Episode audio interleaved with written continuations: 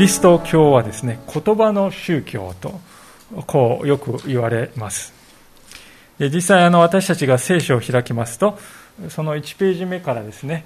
神様がこう言葉で世界を創造していかれる。そういうありさまが記されているわけですね。また、ヨハネの福音書を開きますと、その最初に、あの有名な、初めに言葉があったというですね、えー、表現があります。神様の生ける言葉そのものであるイエス様が世にですね、神の言葉、生きる生きた言葉としてですね、世に来たんだと、そういうわけですね。ですから、キリスト教においてはですね、この神の言葉に対してどういう態度を取るかということは、信仰の根幹をなすものだと言えますね。ですから、こうしてですね、え日曜日ごとに、主の日ごとに集まって礼拝を捧げるときに、私たちは必ずこの神の言葉である聖書を開く。そして、えその神の言葉に耳を傾けるという、そういうひとときが重んじられているわけであります。これはイエス様の時代から今に至るまで変わらないわけですよね。常に神の言葉が語られ、それに信仰者は応答するえということが礼拝の中心であったわけであります。まあ、このようにクリスチャンにとっては神の言葉というのは生命線でありますけれども、しかしもう一つの言葉との関わり方も、それと同じほどに大切であります。それはどういう言葉かと言いますと、私たちの自分自身の口から出る言葉ですね。先ほど申し上げましたように神様は聖書の言葉によって私たちを導きまた救ってくださいました。その神様に従い、また神様に倣って生きる、それがクリスチャンですよね。クリスチャンっていうのは、えー、キリストバカっていう意味だったわけですよね、初めはね。キリストのことばか言ってるあの人たちは、キリストバカだね、それがクリスチャンって呼ばれるようになったんですね。ですから、私たちがね、語る言葉も同じように大事だということは言うまでもないでしょう。キリスト、キリストって言っている人がですね、その口から出る言葉が、キリストが語った言葉とはかけ離れているとすれば、そこに矛盾が生じてしまうわけですね。でしかしながらですね、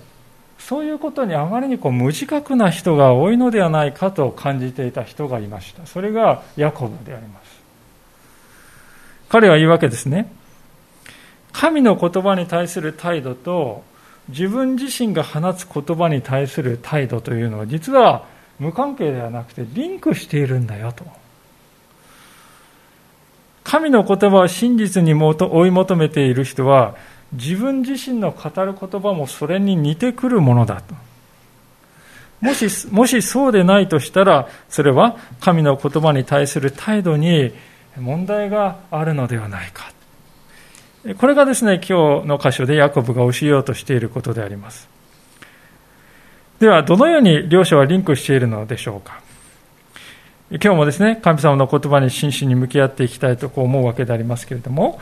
早速ですね、19節から20節をもう一度見てみたいと思いますが、ヤコブは私の愛する兄弟たちとね、まるでこう、子供を諭す慈しみに満ちた親のような、そんな言葉でヤコブは語るわけであります。19節、20節私の愛する兄弟たち、このことをわきまえていなさい。人は誰でも聞くのに早く、語るのに遅く、怒るのに遅くありなさい。人の怒りは神の義を実現しないのです。この19節の言葉よく知られてますけれども、一体何を語っているのでしょうか。聞くのに早く、語るのに遅く、怒るのに遅くあれとね、えー、早いとか遅く遅いっていう書いてありますが、一見するとですね、これは、あ、順序のことを言っているのかなと。まず聞いて、そしてその次に話して、そして怒るのはもう最後の最後にしなさいよと、そういうふうに考えるんですね。しかしながら、この続く20節を見ますとね、人の怒りは神の義を実現しないのですとこう書いてますよね。明らかに、ですから、ヤコブはね、怒るということをふさわしくないこととね、見ているわけであります。ですから、これは順序の話をしているのでもなくて、あるいは速度の話をしているんでもなくて、怒りを抑えるということの重要性を語っているのであります。それもですね、ただ怒りっぽいか、怒りっぽいか、あるいは短期かという、そういうことを問題にしている、性質のことを問題にしているのではなくてね、私たちの心の奥底にあるですね、怒りや憤りのことを語っているんだということですね。なぜかと言いますと、怒りの感情というのをです、ね、内に秘めている人というのは、どうでしょう？人の話をじっくりと聞こうとはしないからですね。あれは聞くに値しないよとかね。自分ばっかりいつも聞かされているじゃないか。まあそういうふうに考えている。でそういう思いで心がいっぱいになっているのでですね、心の中にも聞く余裕がない、スペースがないんですね。隙間がないです。代わりにその隙間に怒りが満ちている。心の底の中にですね、憤りがあってそ、それによって占領されてしまっているんですね。ですから、そういう人はですね、自分の意見をむしろ相手にひたすら聞かせようとしますね。自分が怒っている、これは正当なものだよ。問題はね、相手にあるんだから。相手の方が黙って聞くのが当然でしょうと。そう思っているんですね。ですから、怒りがある人というのは聞くよりも先に話してしまうわけですね。しかし、皆さん、誰であってもね、自分が話しているのに相手が、いやいやって言って遮ってくるとか、あるいは、こちらの言うことは全く聞かずにまくし立ててくる人はですね、好きになりたい。そういう人は私大好きですっていう人いますか？いや、いないし、そういう人と、えー、ね、仲良くなりたいと願う人はいないでしょう。むしろ、えー、距離を置きたくなってしまう。ですから、そのようにしてですね、えー、怒りを内に秘めている人というのはですね、孤独になっていくんですね。ますますその孤独がですね、怒りの感情を増やしていくっていうね、悪循環になってしまうわけです。すべての、そのすべての原因は心の深い奥底にですね、怒りの念をですね、抱えながら生きているんですが、そのことを正当化しているんですよね。そしてそこから離れようとはしないんですね。これは正しい怒りなんだ。それを正当化してそこから離れるということを考えないんですね。ですですから、ヤコブは言うんであります。あなたが持っているその怒りというのはね、神の義を実現するということはないんだよと。この神の義っていうのは何かっていうとですね、神様がこの世界に対して与えたいと願っておられる良いもの、良きものだと。そういうふうに言ってよいと思うんですね。つまり怒りっていうのは神様の願いとは対極にあるということです。ですから、ある解説やですね、次のように語っているのでありますけれども、こういう言葉であります。聖書に出てくる本当に賢い人、神に似た人はいつも何か言いたいことがある人ではなく、人の話に耳を傾け、祈りながら考え、それから初めて慎重な口調で話す人なのです。聖書に出てくる本当に賢い人、神に似た人はいつも何か言いたいことがある人ではなく、人の話に耳を傾け祈りながら考えそれから初めて慎重な口調で話す人なのですと。こう言うんですね。確かにこのような人なら私も相談したいなとこう思うでしょうしこういう人となら長い時間お交わりしたいとこう願うんではないかと思うんですね。ですからそういうわけで怒りというものは良きものを何も生みませんと聖書は言いますね。でこのような話をしますとね、いやいや、でもね、義憤っていうものがあるんじゃありませんかと。そう思う方もいらっしゃるかもしれませんね。あるいはまた、こういうふうに言われると、これ理不尽な扱いを受けてもとにかく黙ってろっていうそういうことでしょうかと。そう感じた方もいらっしゃるかもしれませんが、そういうことではないわけですね。実際、詩篇など私たちは開きますとね、悪に対する怒りを神様に訴えている、切々と訴えている、そういう場面がたくさん出てきます。しかし、そこで大事なことはですね、確かにそうやって怒りをですね、神様に向かって訴えるんですけれども、それはあくまで神様に対する訴えとしてね、表明されているんであってね、一旦神様に訴えた後はですね、いつまでもそれをですね、その怒りを腹に溜め込んでいるってことはないんですよね。むしろ腹に溜め込まないために神に訴えるんですよ。そして神に吐き出す。神にその吐き出した後はもう神様に委ねるんですね。そうして怒りの感情から解放されていくというそういうありさまはね聖書の中に記されてあるわけであります今からまあ16年ぐらい前のことでありますけれども私は進学校を卒業したばかりでですね新あの3ヶ月間インターン研修を受けるためにある教会に泊まり込んでですねお世話になったわけでありますが、まあ、その教会の牧師はですね、今でも、ま恩師と仰いでいるわけですけれども、まあ、その先生が数週間ですね、私の姿を見ていてですね、ある時こう言われました。角谷研修生はね、イラチだね、とこう言われました。イラチって言われて私ピンとこ分かんなかったんですね。で、調べたらイラチっていうのは関西の方言でありましてね、すぐイライラする人のことだと。それをイラチとこう言うんだそうです。で、角谷研修生、イラチだねとこう言われて、えっ？と思いましたね。その時まで自分がそういう人間であるという自覚がなかったんですよ。ところが、イラチだねって言われて自分自身を冷静に振り返ってみますとね、確かにそういう面があるなということにだんだん気づいていきました。例えば運転している時ですよね。これはもう本当に顕著であります。もう運転してるとね、チッとかってね、舌打ちが出てきて、あれは何やってんのあの人はとかってですね、そういうつぶやきが出たりですね、遅いなとかね、イライラしたりですね、気がつくといつもイライラしている自分がおりました。発見したんですね。で、だんだん振り返ってみますと、そういえば子供の頃から何かおかしいって思うことがあるとね、それをもう言葉にして言わずにはいられないっていうですね、おかしいじゃないですか。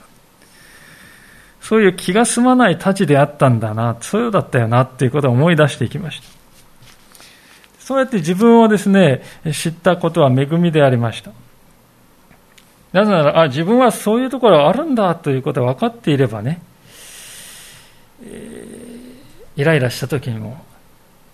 自分の力でそれを全部解決しようとかね、えー、怒りをぶつける必要がなくなっていくんですね。大丈夫だよなと。神様が何とかしてくださるんだからと。まあ、そういうふうにですね、委ねることができるとでそうやってだんだんとだんだんとですね、こう、イラチの性質からですね、こう脱却できるようになっていったかなと思っているわけであります。まあもちろん今も途上にあるものでありますからね、相変わらず運転するとチッとかですね、言っているわけであります。あ、またやっているわというですね。まあ、特に男性はですね、こう運転すると人格が変わるという方も、えー、いるのではないかと思うんですけども、まあ、しかしながらこう、特に私のこう20年前のね、青年時代、青年会時代の私を知っている方から方々からするとですね、えー、まあ、ある時言われまして、角ちゃん、ずいぶん変わったよねっていうですね、えー、仙台教会の同年代の青年時代からの友達に言われたこともありました。まあ、そういうふうに言っていただけるようになったということを神様に感謝しております。ヤコブがここで語っていますこの怒りというのはですね、そういうふうにして神に委ねるということをしないままに、自分の中に溜め込んでいる怒りの念のことですね。で、そうやって怒りの感情をですね、持ち続けているとどうなるかというとね、私たちは必ず自分を正当化してしまいますね。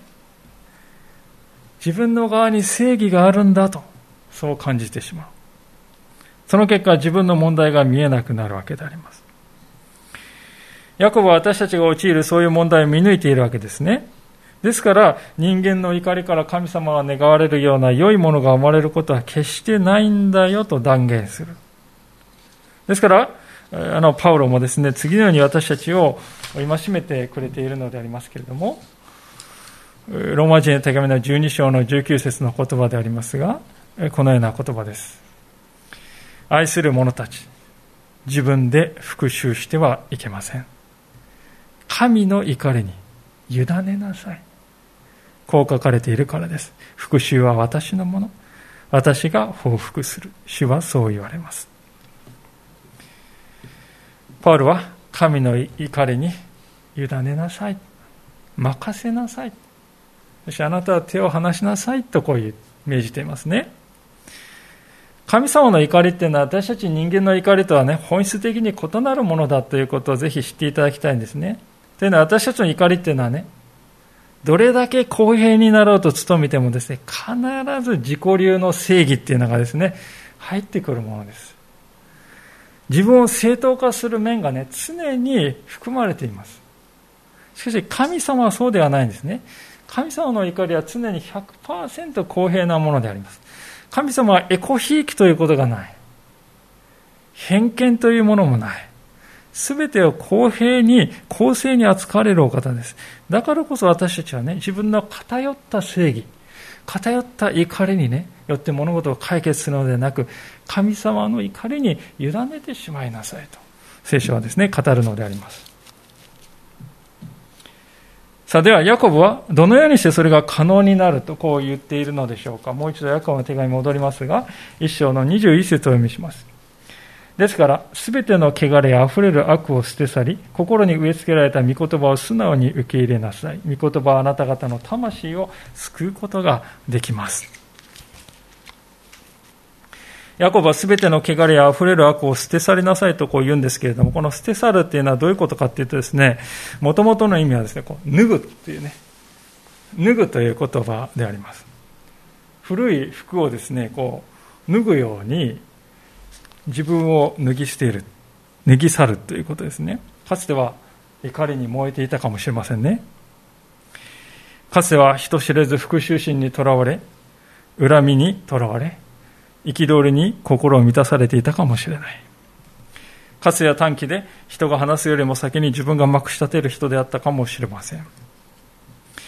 かつてはいつも怒っているので人が近づいてこない。孤独だ。そうであったかもしれません。でその結果、自分を正当化して、えー、汚れや悪ということも正当化していたかもしれません。怒りっていうのはそういう負の力がありますね。でそれら一切をですね、服を脱ぐようにして、脱ぎ捨てなさいと聖書は言うんですね。それは私たちの一つの心の決断によって可能になることであります。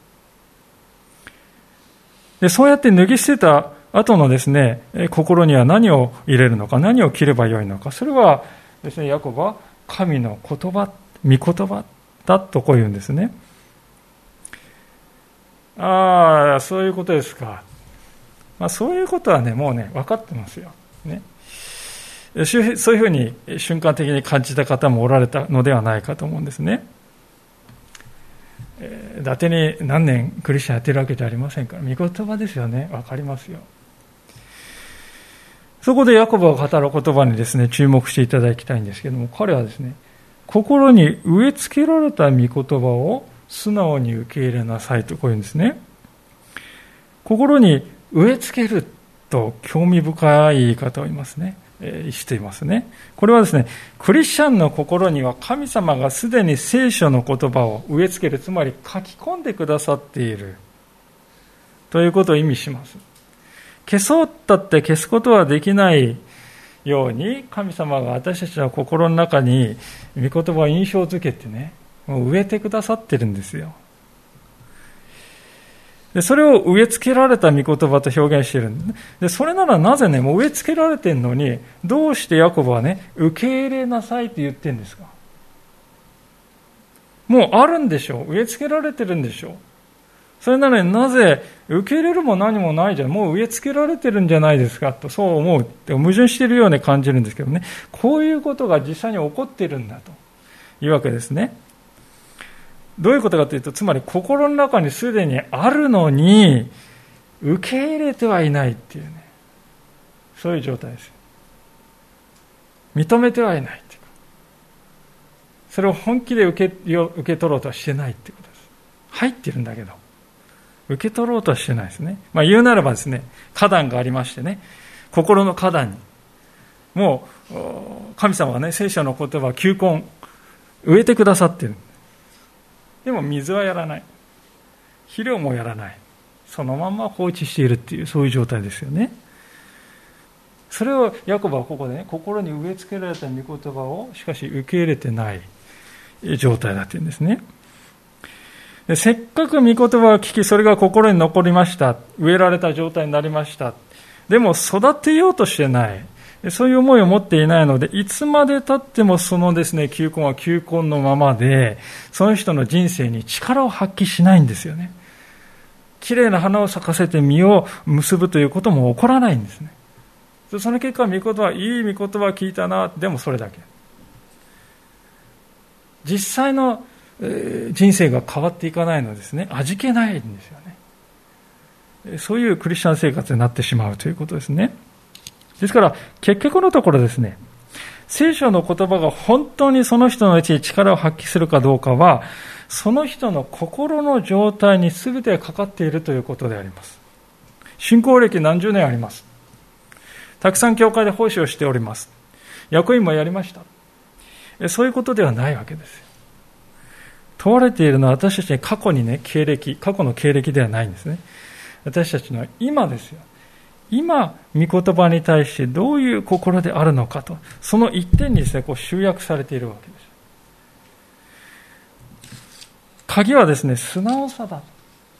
素直に受け入れなさい。では、この素直さっていうのはどういう意味でしょうか。ある解説者が次のように語ってくださっているわけでありますけれども、お聞きください。ヤコブは私たちにドアマットになれと命じているのではありません。またその人に起こるあらゆることにおいて弱気で従属せよと命じているのでもありません。むしろ悪意や怒り、抑圧された不満、あるいは傲慢な自己主張のない忍耐強い自制心を求めているのです。ギリシャ・ローマ世界では謙遜は美徳とはみなされず、多くの人が謙遜を弱さとみなしていました。しかし、キリスト教では、キリストが死ぬまで父の意志に謙虚に従った例に見られるように、神の前に謙虚であることが不可欠なのです。素直さっていうのはね、ドアマットのようにいつも踏まれて踏まれて耐えて耐えてってそういうことじゃないよっていうんですね。あるいはいつも弱気でいつもおどおどしているってことでもないよと。むしろ悪意や怒りや抑圧された不満や、あるいは傲慢な自己主張といったものがない忍耐強い自制心。それがこの素直さということだと。それはイエス様のうちに見られるものだと。そういうんですね。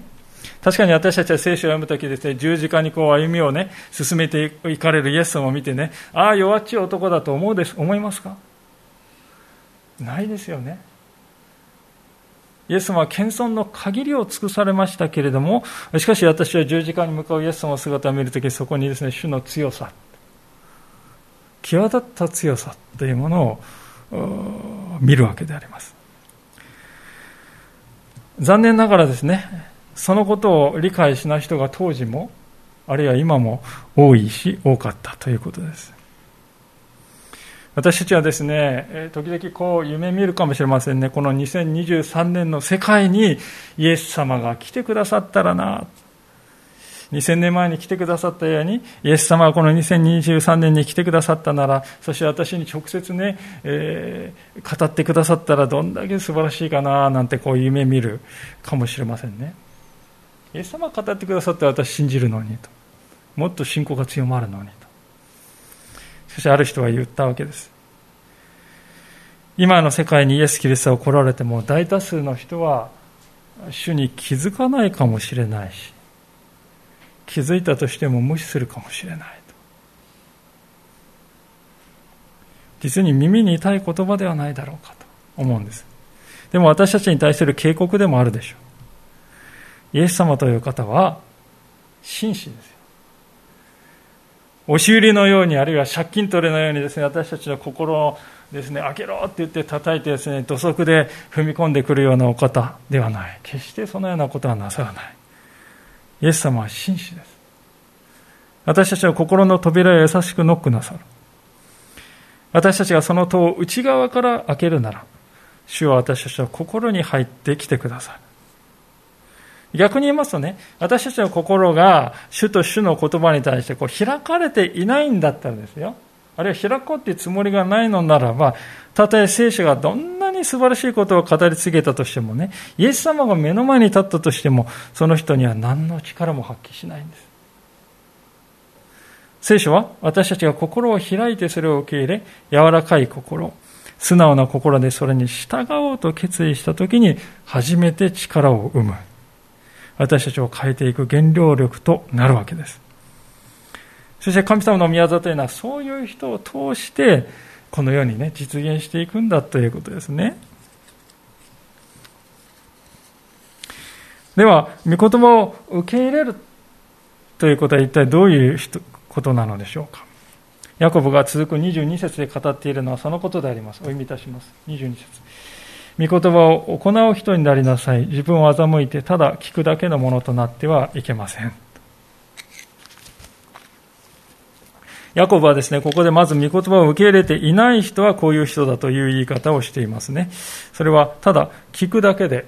実行しようとはしない。御言葉は実行しようとはしないという人ですね。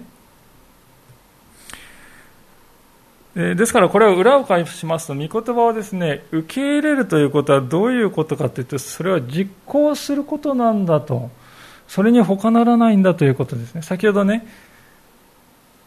花壇にチューリップを植えたけれども、水をやらない、肥料をやらない人の話をしましたけどね。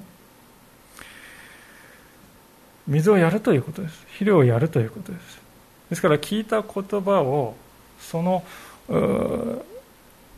それを実行するということですね。それが御事を受け入れた人です。でそれを実行しない人っていうのは植えられてるんだけれども、植えられてるまま。ただそれだけという人なんです。そこに違いがあるんですね。で、ヤコブがこの手紙全体を通して語ろうとしている中心的なテーマっていうのは、御事をね、実行する人になるようにと、そういうことなんですね。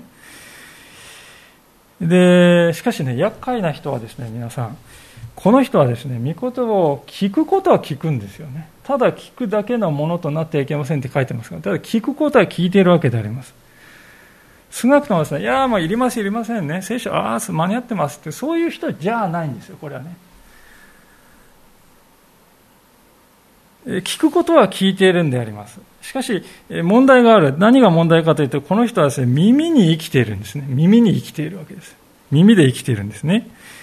聞くということが自己目的化して、それで満足してしまっているんですね。あれこれ学ぶ。知識を蓄える。で、だんだんと自分もね、うん、聖書のことを知っている。満足感。そしてプライドが満たされていく。しかし、その聞いた言葉が実際にその人の人生を変革しているか、変革し続けているかというと、そうではない。何も変わらない。その人の実際の人生に影響を及ぼすことがないわけですね。でこういう人はですね、例えて言うとどういう人かというとですね、私はこの、えー、ね、素晴らしい名画をですね、買えるだけ買い占めるんだけれども全部自分の家の倉庫にしまってそこで一人で眺めている人に似ているかなと思うんですね。名画を買えるだけ買ってどんどんですね買うんだけれども自分の家の倉庫に入れてうんって自分だけで見ている。名画はですね、多くの人に見せてもらってこそ意味を持つものでありますね。自分のところだけに留めていれば宝の持ち腐れであります。しかし実はそのようにして御言葉を私だけのコレクションとしてですね、心の倉庫にこうずっとしまい込んでしまうという人が多いんではありませんかと、ヤコブは問いかけているわけであります。じゃあなぜそのようになってしまうのか、なぜ御言葉を聞くだけで行うということがそこに進めないのかというと、2つの原因があると思うんですけれども、まず第一はですね、御言葉を受け入れるというつもりがない。意思がないということですね。より具体的に言いますと御言葉に服従する思いがないということですね。従おうという思いがないということです。今の社会ではですね服従ということは本当にですね嫌われている言葉だと思いますね。意味嫌われている言葉であります。時代起こりだよそんなの人を抑圧している言葉じゃないですか。現代の価値観で服従とかそれは合わないんですよとそう思われていますがしかし確かなことがありますがねそれは初めから従うつもりのない教えはですねいくら学んだとしてもその人を変革することは決してないということです。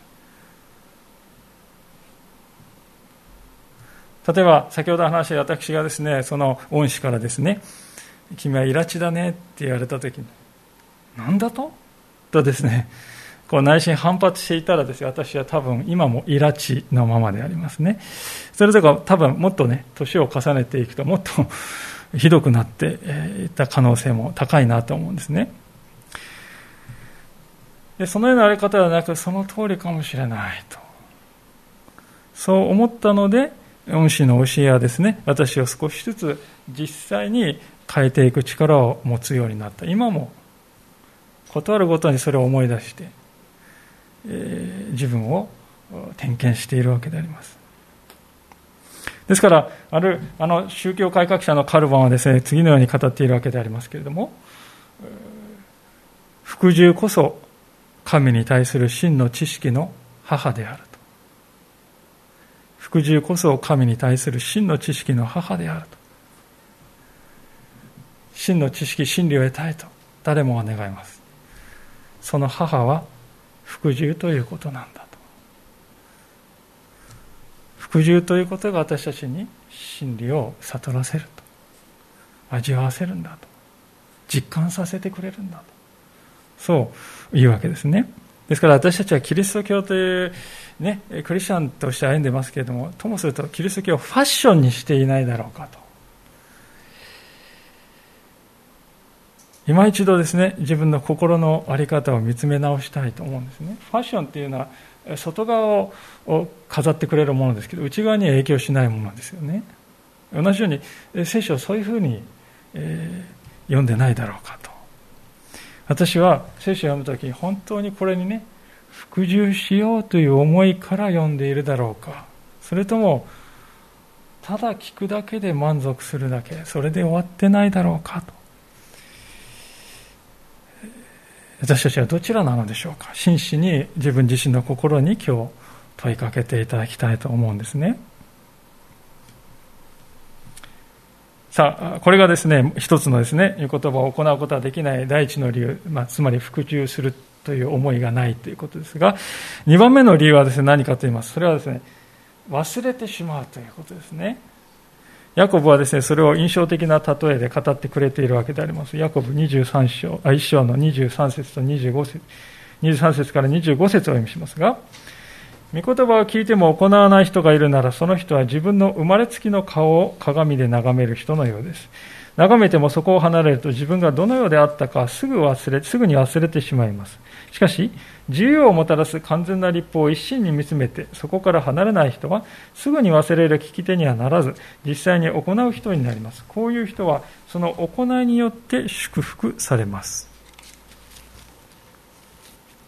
まあ、あのこの歌詞はですね現代人である私たちにはちょっとこう理解何を語っているのかなと理解しがたいような思いがするかもしれませんね。というのは私たちはいつもね鏡をじっくり見ている入念にですね、顔を整える。あここの髪の毛が飛び出している、ここにアホ毛が出ているというですね、それを入念にチェックする、そういう文化が根付いているわけであります。ですから、いや、これ聖書は自分の顔を忘れるって言いますけど、多少忘れないですよ、自分の顔は、と。そう思うかもしれません。だからちょっとね、一体これは何を言おうとしているのかなとこう思うんですね。しかしね、確かな事実がありますよ。それはですね、自分の顔は鏡の中にしかないということです。自分の顔は常に鏡の中にだけに存在しているんです。皆さんね。他人の顔はいくらでも見ることはできる。しかし自分自身の顔は鏡の中だけに存在しています。ですから夜ですね、お風呂に入ろうとしてですね、洗面台の鏡で自分の顔をこう見たときに、ああ、疲れているな。初めて気づいたりします。それくらい私たちは自分の顔が見えていないし、意識もしてないですね、普段ね。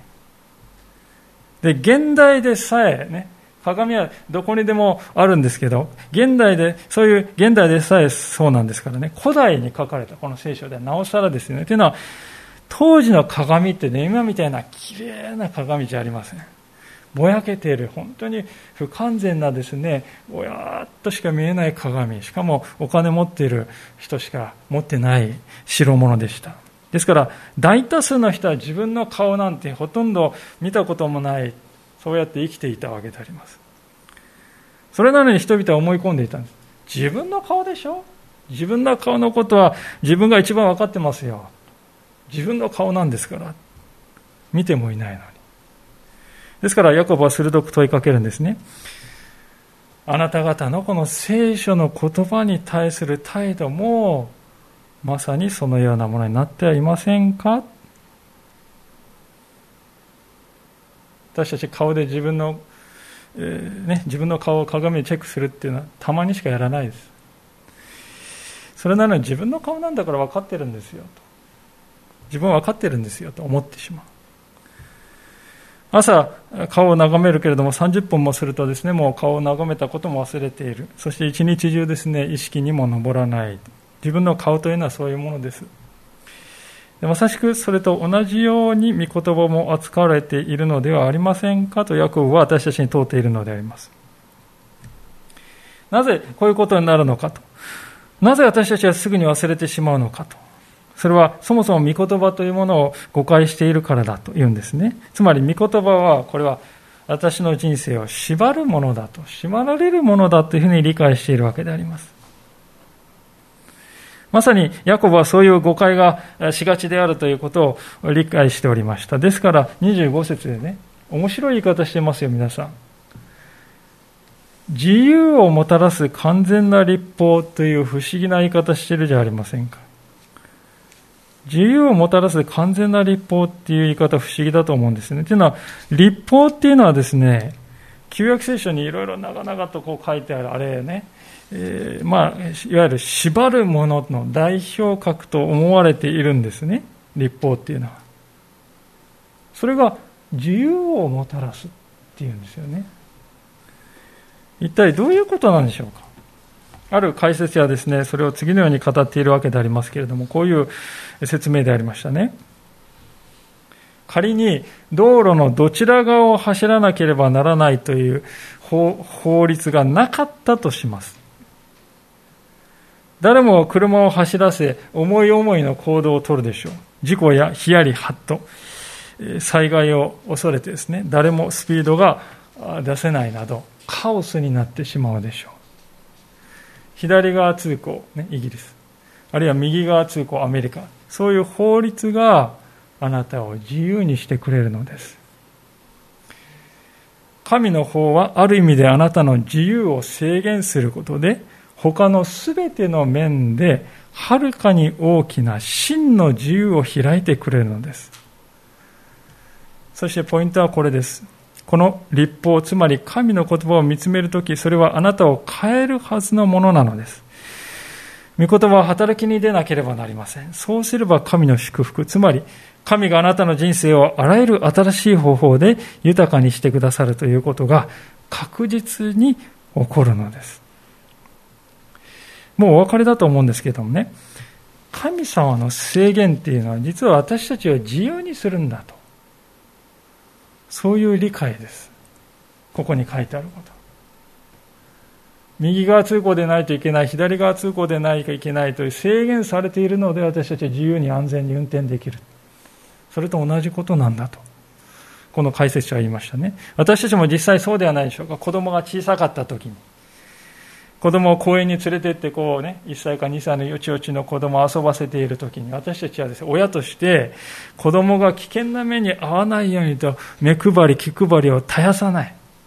ああっちに行くと危ないなと思ったらですね子供にそっちダメだよって声をかけるあるいはもういよいよ危ないと思ったらダーッと走っていって止めたりするわけですよねそうやって制限を加えることによって子供は安心して自由に遊べるようになるわけですね。神の言葉というのは私たちにとってそのようなものなんだと。ですから私たちはこの神様の言葉を聞いてね聞くだけで終わらないで実際に行動に移していこうとするならばそれは確実に私たちの自身に働いて私たちを変えていく力を持っている。ヤコブはこの25節の最後でそういうこういう人はその行いによって祝福されますってはっきり言ってるじゃありませんか。その行いによって御言葉を実行するというその行いによって祝福はあなたの人生にもたらされる。神の言葉はそれを実行することによって私たちの人生に現実に豊かな祝福をもたらすんだよと言っている。聞くだけの人はその祝福を味わわないで歩んでいるんだということですね。ヤコブはそのことを今日最後の箇所でとても印象的な対比で語っております。26節と27節自分は宗教心に熱いと思っても自分の舌を制御せず自分の心を欺いているならそのような人の宗教は虚しいものです。父である神の見舞いで清く汚れのない宗教とは孤児ややもめたちが困っている時に世話をしこの世の汚れに染まらないよう自分を守ることです。まあ、再び26節でした、つまり言葉の問題がクローズアップされますね。まあ、あえて再びヤコブが語るということは、それだけ言葉で罠に陥る人が多いからであります。で、ここで大事なことは、信仰者が自己評価ね、自分をどういう人間だと思っているか、その自己評価っていうのは全然意味がないよということです。自分はこれだけやっているそこそこのクリスチャンだよとこう思っている人が、兄弟姉妹を裁いたり、あるいはゴシップを口にしたりするということは現実に起こりうる。ヤコブははっきり言います。そのような人の信心は虚しい。中身がなく空虚だっていうんですね。手厳しいなと思います。神様の前に価値があるものは、自分で自分をどういうふうに思っているかという、そういう自己認識が高いか低いかということじゃなくてね、実際にその人が神様の言葉を聞いてそれを実行しているかどうかなんだよと。で、27節はね、孤児ややもめに対する配慮ということで、それがね、試金石になって現れるんだというんですよね。この孤児ややもめっていうことはね、当時のイスラエル社会で一番社会的に厳しい立場にあった人たちでした。今のように福祉の、えー、仕組みっていうのはありませんね。社会福祉事務所なんてはないですよ。生活保護の仕組みとか、そういうですね、仕組みって何にもない時代ですね。厳しい立場に置かれた人たちでした。弱い立場に置かれた人たちでした。で神の言葉を行うというのは自分の近くにいるそういう最も厳しい弱い人々に実際に寄り添っていくということで現れるんだよと。遠くにいる人のことをではなく近くにいる人のことですね。また同時に神なきこの世に取り込まれて一体化してしまわないようにもするんだと。それが神の言葉を行うということなんだと。しばしばですね、弱さに寄り添うんだということを優先するあまりに私たちはこのようにいつの間にか取り込まれているということが起こります。そうではないよということです。弱きに寄り添い、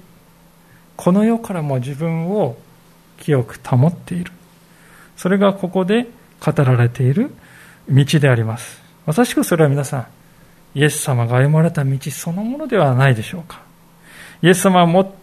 最も弱き人々と共に歩まれた。しかし同時にこの世の罪とは無縁の歩みをしていかれました。